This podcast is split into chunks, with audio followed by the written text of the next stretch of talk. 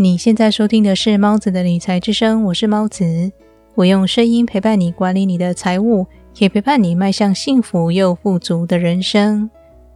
最近的一个数据显示，美国近半数的人都过着刚好打平的生活模式，并且也没有储存紧急备用金。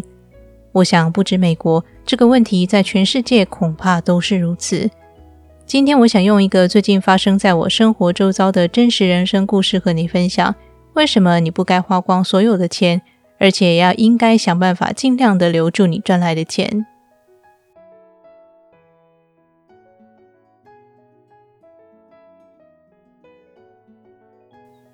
如果你第一次收听我的节目，先简单跟你介绍一下。我在二零一六年的时候嫁到土耳其，目前正居住在伊斯坦堡。这次要跟你分享的真实人生故事，发生的背景就在伊斯坦堡，是我跟先生亲近的一位友人。最近随着疫情趋缓，六月份开始也解除了宵禁，并且还进一步开放了商场以及各个公共空间。土耳其政府更是寄出了一系列优惠政策。希望能够让经济复苏，让经济再度活络起来。其中一项是针对购房的优惠，不仅房贷利率大幅降低，在购物的第一年甚至无需支付任何房贷。这个意思是，如果你符合申贷资格，你的口袋马上就多出了一年本来应该要支出在房租上的收入。所以，这个机会可以说是天上掉下来的礼物。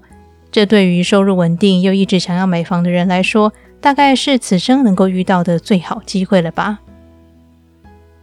我们身边就有这样的一对夫妻，他们的家庭收入很不错。以土耳其的平均收入来说，他们算是中高收入阶层。夫妻俩育有一子，过着平淡幸福的生活。虽然说收入不错，但是因为他们不具有财务知识，平时也不关注理财的话题，所以他们夫妻俩不仅没有存款。甚至还有消费型债务以及几笔小额信用贷款。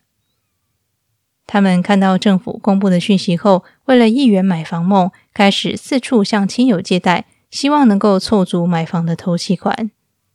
他们四处询问，借到了一点钱之后，便打算先到银行询问是否符合申贷的资格。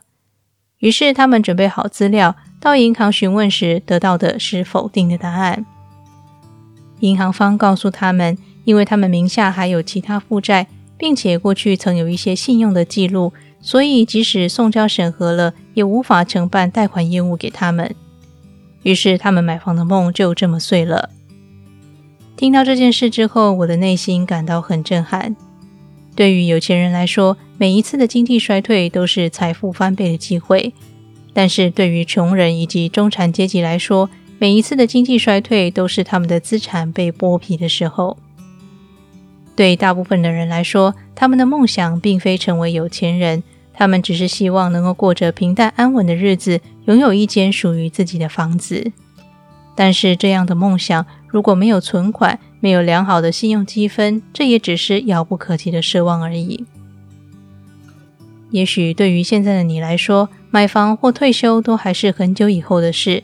但是我希望你不要浪费人生最精华的时段。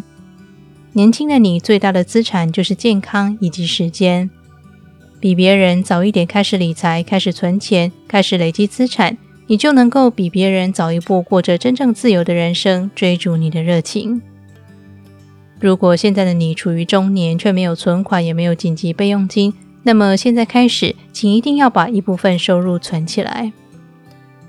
即使有债务，每个月也要多少存一点，存一千元甚至一百元，也比零元还要好。无论你处于人生的哪一个阶段，都一定要存有紧急备用金。我在第五十九期节目《Rest in Peace》当中给你的建议是要存到两年的紧急备用金，因为每次经济大衰退到经济逐渐复苏，大约需要两年的时间缓冲。因此，我认为两年的紧急备用金是比较保险的。存到了紧急备用金之后，你可以按照你的人生目标做短期、中期、长期的资产规划。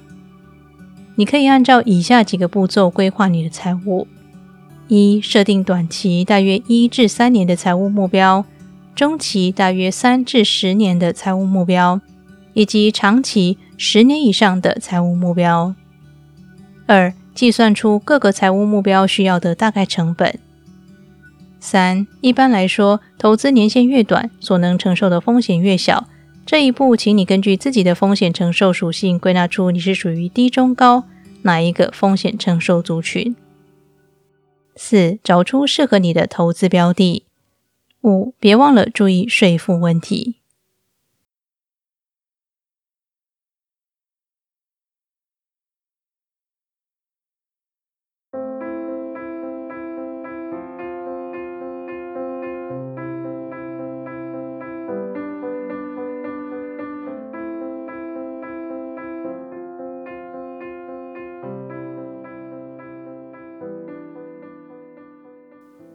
今天的理财练习题是：从现在开始摆脱缴账单、零存款的日子，并且开始认真的计划自己的短期、中期以及长期财务目标吧。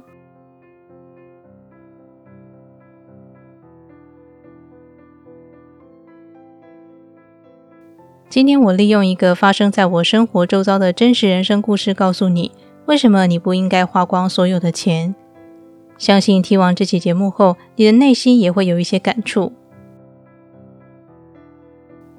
理财和追求财富的人生是一条漫漫长路，但是请别担心，我依然会在这里用声音陪伴你，达成你的财务目标。那么，这里是猫子的理财之声，我是猫子，我们下期节目再见。